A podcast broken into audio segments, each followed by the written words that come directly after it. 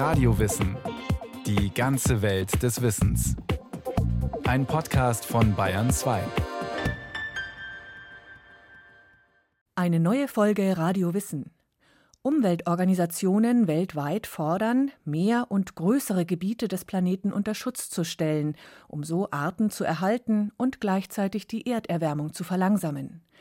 Der US-amerikanische Biologe und Sachbuchautor Eric Dinnerstein hat mit einem Team von Wissenschaftlern untersucht, wo wie viel Land dafür auf der Welt unter Schutz gestellt werden müsste.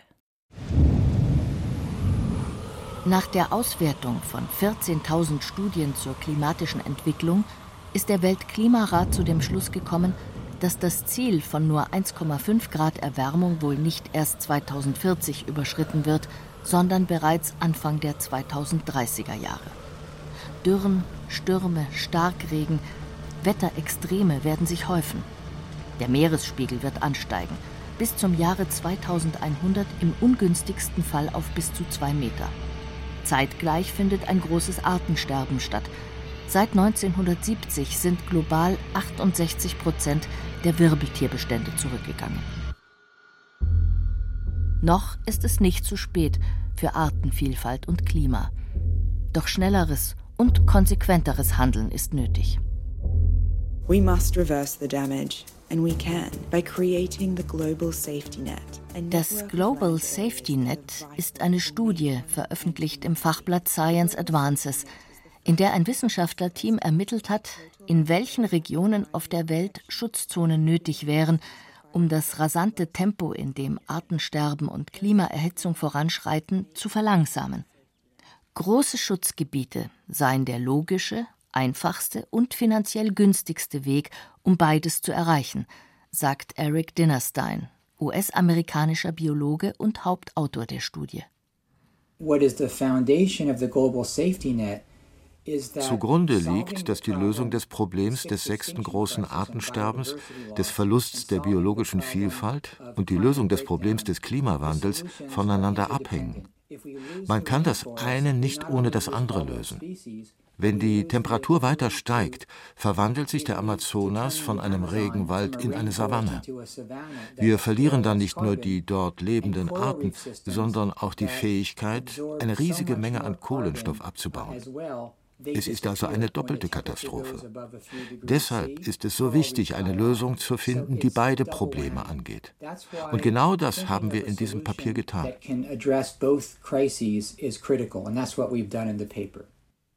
Die angedachten Schutzzonen im Global Safety Net, dem weltweiten Sicherheitsnetz, sind online auf einer Weltkarte zu sehen. Die erste Ebene, grün gezeichnet, lässt die bereits existierenden 15% Schutzzonen erscheinen. Hinzu kommen fünf weitere Ebenen. Gebiete für seltene Arten und solche mit hoher biologischer Vielfalt, Landschaften für große Säugetiere, derzeit noch intakte Wildnisgebiete und Gebiete zur Klimastabilisierung. Das Team um Eric Dinnerstein hat zwei Jahre am Global Safety Net gearbeitet. Die verschiedenen Ebenen sind aus den wichtigsten wissenschaftlichen Erkenntnissen der verschiedenen Spezialisten für biologische Vielfalt auf der Welt entstanden. Wo gibt es gefährdete Vögel, Säugetiere, Reptilien, Amphibien und Pflanzen und so weiter. Eric Dinnerstein war 25 Jahre lang leitender Wissenschaftler beim WWF und dort unter anderem beteiligt an Naturschutzplänen in aller Welt. Für das Safety Net am wichtigsten, so Dinnerstein, sei der Schutz der tropischen Regenwälder. Diese bedecken zwar nur noch rund sieben Prozent der Erdoberfläche, hier leben aber nach Schätzungen mehr als 30 Millionen Tier- und Pflanzenarten, und viele davon sind stark gefährdet. Damit dort, aber auch in abgelegenen Gegenden auf der Nordhalbkugel Schutzzonen entstehen können, sei das Engagement westlicher Länder nötig. By far die bei weitem wichtigste Einzelinvestition, die wir tätigen können, um eine lebendige Biosphäre für künftige Generationen zu sichern, ist die Investition in die Unterstützung indigener Völker, um das Land, das sie beanspruchen, besser zu schützen. Etwa 37 Prozent des Safety-Nets wird von indigenen Gruppen bewohnt. Wir können helfen, indem wir diese indigenen Gemeinschaften besser finanzieren und mit ihnen zusammenarbeiten, wenn sie sich denn dafür entscheiden, Teil des Safety-Nets zu sein.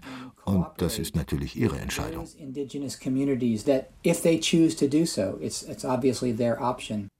Menschenrechtler geben zu bedenken, dass neue Schutzgebiete bisher oft eingerichtet wurden, ohne dabei die Rechte der indigenen Bevölkerung zu beachten. Das soll hier anders sein, betont Dinnerstein.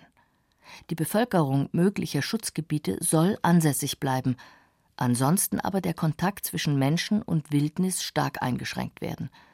Das könnte auch das Aufkommen und die Verbreitung neuartiger Viren verhindern.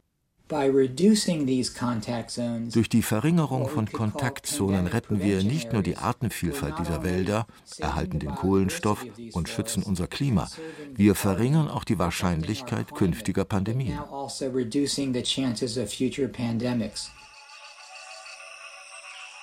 Was für einzigartige Lebensräume die tropischen Regenwälder sind, ist in den Aufnahmen des Bioakustikers Bernie Cross zu erahnen. Cross spricht von Biophonien und meint das Zusammenspiel der einzelnen Tierstimmen, ein Orchester der Tiere, in dem jede Tierart eine eigene akustische Nische besetze.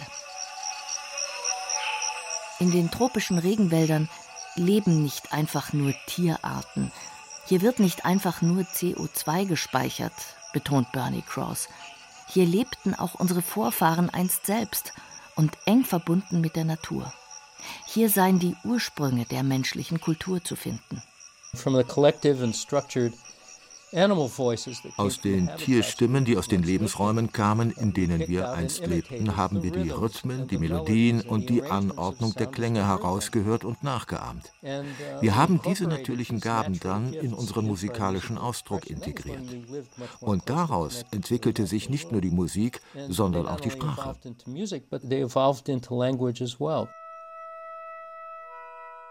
Die größten Schutzzonen im Global Safety Net würden weit im Norden der Erde entstehen, in abgelegenen Regionen in Nordasien und Kanada.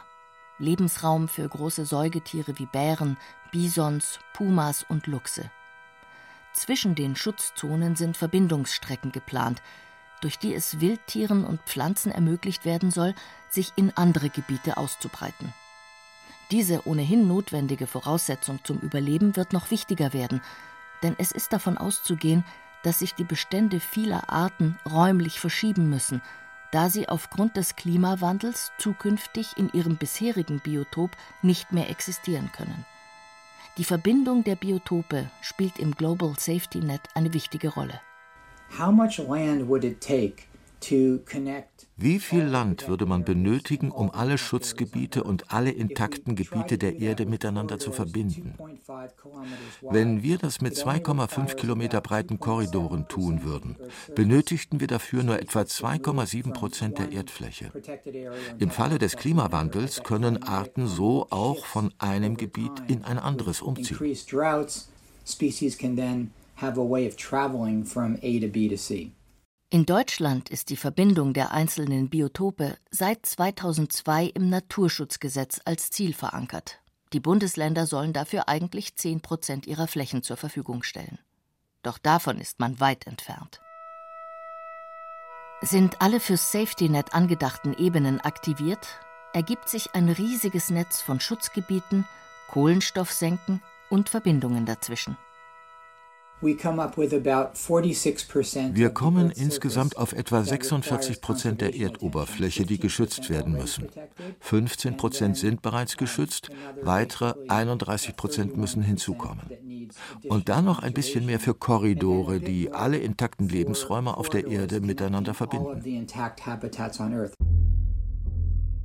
Die halbe Erde unter Schutz. Sehr schwierig, das umzusetzen meint Günter Mittlacher, Leiter internationale Biodiversitätspolitik beim WWF Deutschland. 50 Prozent der Erdoberfläche unter Schutz zu stellen, wäre eine riesige Anstrengung. Ob sie zum Erfolg führen würde, muss man fragen, weil der Druck ist ja dann noch größer auf den anderen 50 Prozent. Und ob die Verteilung von Land auf dieser Erde so sein wird, dass 50 Prozent quasi für Natur und nachhaltige Bewirtschaftung reserviert werden würde, das glaube ich, hat wenig Attraktivität bei Politikern. Entscheidend sei, so Günter Mittlacher, wie in geschützten und ungeschützten Gebieten mit dem jeweiligen Boden umgegangen wird. Die Idee ist einfach, dass man Gebiete hat, die anders bewirtschaftet werden, die ökologischer bewirtschaftet werden. Und dann, wenn man da schon mal 50 Prozent schaffen würde, dann hätte man schon sehr viel erreicht. Um das rasante Tempo, in dem Klimawandel und Artensterben fortschreiten, abzubremsen, sei die weltweite Aufforstung ein Schlüssel. Das ist ein wichtiger Punkt, um kurzfristig und halt auch mittelfristig mit ökonomisch überschaubaren Kosten dem Klimawandel zu begegnen. Und wenn man wieder Aufforstungsprogramme macht in einer ökologischen Weise, dann profitieren natürlich halt auch die Wildartenbestände davon. Da gibt es da die großen Synergien. Insgesamt, da sind sich Umweltverbände, aber mittlerweile auch viele Entscheidungsträger aus der Politik einig, sind neue große Schutzgebiete unumgänglich. I believe 2021 will be the year when the world turns over a new leaf for our planet. Ursula von der Leyen spricht beim Pariser Umweltgipfel One Planet Summit Anfang 2021 davon, dass ein neues Kapitel für den Planeten aufgeschlagen werde, denn 50 Staaten, darunter auch Deutschland, unterstützen das Ziel, 30 Prozent der Land- und Meeresflächen bis 2030 unter Schutz zu stellen. Pläne für den Naturschutz gab und gibt es viele. In Deutschland haben sie meist gemein, dass das jeweilige Ziel weit in der Zukunft liegt und dann dennoch selten erreicht wird. Doch wie sieht praktizierter Naturschutz heute aus, zum Beispiel im Wald, der etwa 32 Prozent der Landfläche Deutschlands ausmacht? Dem Wald in Deutschland geht es laut Waldzustandsbericht schlecht. Das hängt mit dem Klimawandel, aber womöglich auch mit zu intensiver Forstwirtschaft zusammen. 2007 hat die Bundesregierung das Ziel ausgerufen, bis 2020 fünf Prozent der Wälder ganz aus der Nutzung zu nehmen. Heute liegt der Anteil von solchen Naturwäldern bei 2,8 Prozent. Dabei könnten gerade diese einen besonderen Wert für den Arten- und Klimaschutz darstellen. Hier stehen vorwiegend Laubbäume heimischer Ökosysteme, die alt und groß werden dürfen. Sie bilden geschlossene Kronendecken, die für ein kühlendes Waldinnenklima sorgen und den Boden vor Sonnenstrahlen und Austrocknung schützen. Wenn hier die Bäume sterben, bleibt das Totholz liegen, was diversen Tier- und Pflanzenarten zu existieren hilft. Jana Ballentin, Waldreferentin bei Robin Wood, kniet vor einem abgestorbenen Baumstumpf. Hier können wir jetzt so das ganze Spektrum des Lebens sehen. Wir werden hier unterschiedliche Käfer finden, wahrscheinlich auch seltene Arten. Wir werden hier unterschiedliche Pilze finden und auch Mikroorganismen. Und gleichzeitig ist das Totholz auch ein wunderbarer Fundus an Nährstoffen für den kompletten Rest des Waldes. Das vermodert jetzt hier so nach und nach über die Jahrzehnte und Jahrhunderte. Und alle anderen Bäume, die hier außen rumstehen, profitieren davon. Im Waldboden herrscht eine riesige Vielfalt. Ein einziges Gramm enthält mehr als 50.000 verschiedene Bakterienarten und mehrere hundert Meter an Pilzhüfen, von Pilzen ausgebildete Fäden. Regenwürmer und Insekten sind in dieser Welt die Riesen, und so klingt es, wenn sie sich durch den Boden arbeiten. Das Schweizer Ökoakustikprojekt Sounding Soil hat mit speziellen Mikrofonen das Leben im Boden aufgenommen. Dieser Humus, das ist auch ein Erbe, den uns diese Wälder schenken, der unglaublich wichtig für uns ist. Dieser Humus speichert nämlich nicht nur Feuchtigkeit und Nährstoffe, sondern das ist auch unsere CO2-Senke. Das ist unser Speicher. Das ist sozusagen ja ein Zersetzungsprozess. Und wenn es aber erstmal im Humus ist, dann ist das da auch über Jahrhunderte gebunden. Da kommt das nicht mehr raus. Etwa die Hälfte des von den Wäldern aufgenommenen Kohlendioxids steckt im Holz der Bäume. Die andere Hälfte liegt darunter im Boden. Eine Tatsache, die bei Berechnungen zur CO2-Speicherung im Wald häufig übersehen wird. Der in Deutschland eigentlich heimische Laubmischwald wurde vielerorts durch schnell wachsende Fichten ersetzt. Doch die neuen klimatischen Bedingungen setzen insbesondere Fichtenmonokulturen gerade ein Ende. Pierre Ibisch, Professor für Naturschutz an der Hochschule für nachhaltige Entwicklung Eberswalde, hat abgestorbene Fichtenhaine aufgesucht, um zu schauen, wie dort nun mit den Böden umgegangen und der zukünftige Wald geplant wird. Der Waldboden fast flächig befahren, die Bäume werden teilweise sogar mit den Wurzeln entfernt. Das sind natürlich die denkbar schlechtesten Voraussetzungen, um hier einen neuen Wald zu starten. Und ich mache mir große Sorgen tatsächlich, wie die deutsche Forstwirtschaft umgeht, vor allem mit dem Fundament des äh, Waldes der Zukunft, das ist nämlich der Boden. Neben den Ozeanen sind intakte Wälder entscheidend für die Bindung von CO2 und den Erhalt der Artenvielfalt. Doch egal, wo man hinschaue, so Pierre Ibisch, überall auf der Welt werden Wälder immer stärker genutzt, anstatt sie zu schonen. Dabei hätten sie ohnehin schon mit Bränden, Dürren und Stürmen zu kämpfen. Waldboden degradiert weltweit und wird unfruchtbar. Ein Grund dafür, dass der Amazonasregenwald mittlerweile von einer Kohlenstoffsenke zur Kohlenstoffquelle geworden ist. Gut die Hälfte aller Emissionen wird vom Land und vom Meer absorbiert. Rund 25 Prozent von den Pflanzen an Land und rund 25 Prozent von den Ozeanen.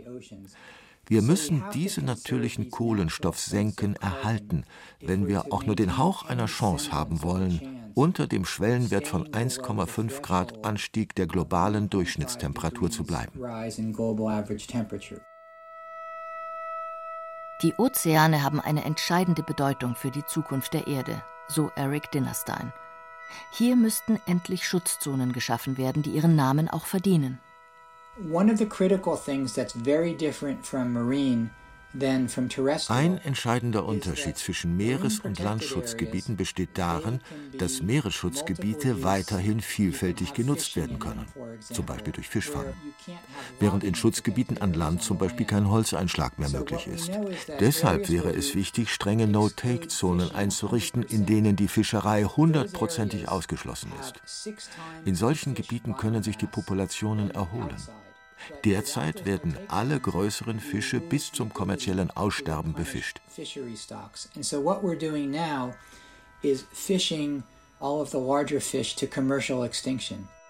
Nur 2,7 Prozent der Weltmeere sind bislang streng geschützt. Viel zu wenig, sagen viele, um die Bestände gegen die radikalen Methoden der Fischerei zu verteidigen. Werden etwa Grundschleppnetze kilometerweit über den Meeresboden gezogen, sorgt das nicht nur für Unmengen an unerwünschtem Beifang, im Vorbeifahren wird auch der Lebensraum Meeresboden zerstört und zugleich viel CO2 freigesetzt. Größere, echte Meeresschutzzonen kommen nicht nur der Artenvielfalt zugute, auch die Fischerei profitiert von sich erholenden Beständen.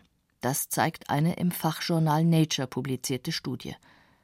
Auch in deutschen Gewässern darf in Meeresschutzzonen gefischt werden. Aber nicht nur das ganz im Norden der Republik, kurz vor Dänemark, auf der Insel Fehmarn. Genau hier ist geplant, die Ostsee über 18 Kilometer auszubaggern, um dort Betonelemente zu versenken für eine Autobahn, mautfinanziert und auch eine Güterbahntrasse.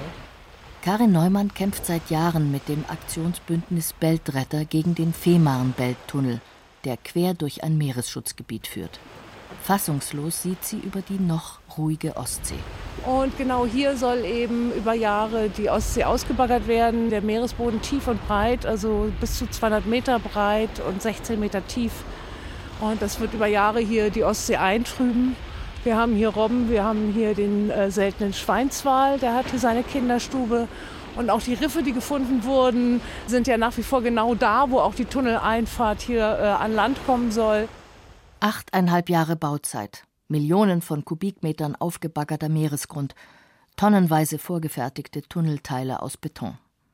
Man hätte auch einen die Umwelt schonenden Tunnel unter dem Meeresboden bauen können, doch dieser hätte mehr gekostet. Der Tunnel ist nur ein Beispiel für nicht praktizierten Meeresschutz. In die Ozeane wird auf der ganzen Welt kaum reguliert eingegriffen. Erstmals wurde nun in einer Studie die bauliche Substanz in den Meeren vermessen. Häfen, Aquakulturanlagen, Tiefseekabel und vieles mehr und deren Einfluss auf die Ökosysteme. Geleitet wurde die Studie von der Ökologin Anna Banot von der Universität Sydney. If you add together the physical footprint plus the surrounding environment, wenn man den physischen Fußabdruck plus Umgebung zusammenzählt, kommt man auf zwei bis vier Millionen Quadratkilometer Meeresboden, die auf ganz verschiedene Art und Weise verändert oder beeinflusst wurden. Und fast alles davon, nämlich 99 Prozent, spielt sich rund um die Meeresküsten ab.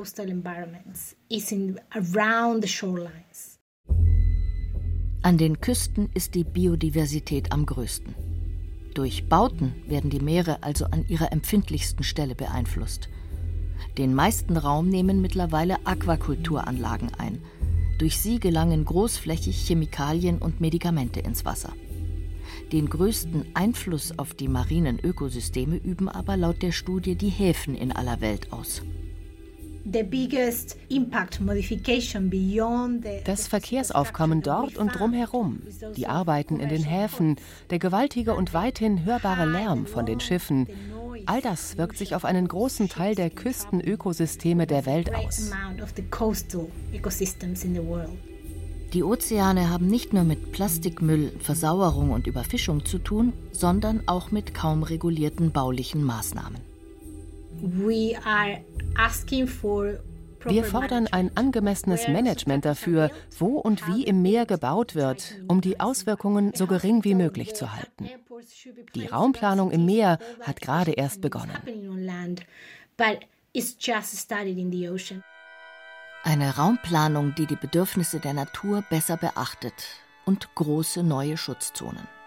Beides verlangt konsequentes gemeinsames Handeln der Nationen der Welt – kann man sich das überhaupt vorstellen? Es bedarf einer neuen Ära der globalen Verantwortung. Wir müssen Politiker wählen, die eine umfassendere Weltanschauung haben als nur den Blick bis zur nächsten Wahl und was in den eigenen Hinterhöfen vor sich geht. Die auch an die folgenden Generationen denken und was für eine Welt diese erben sollen.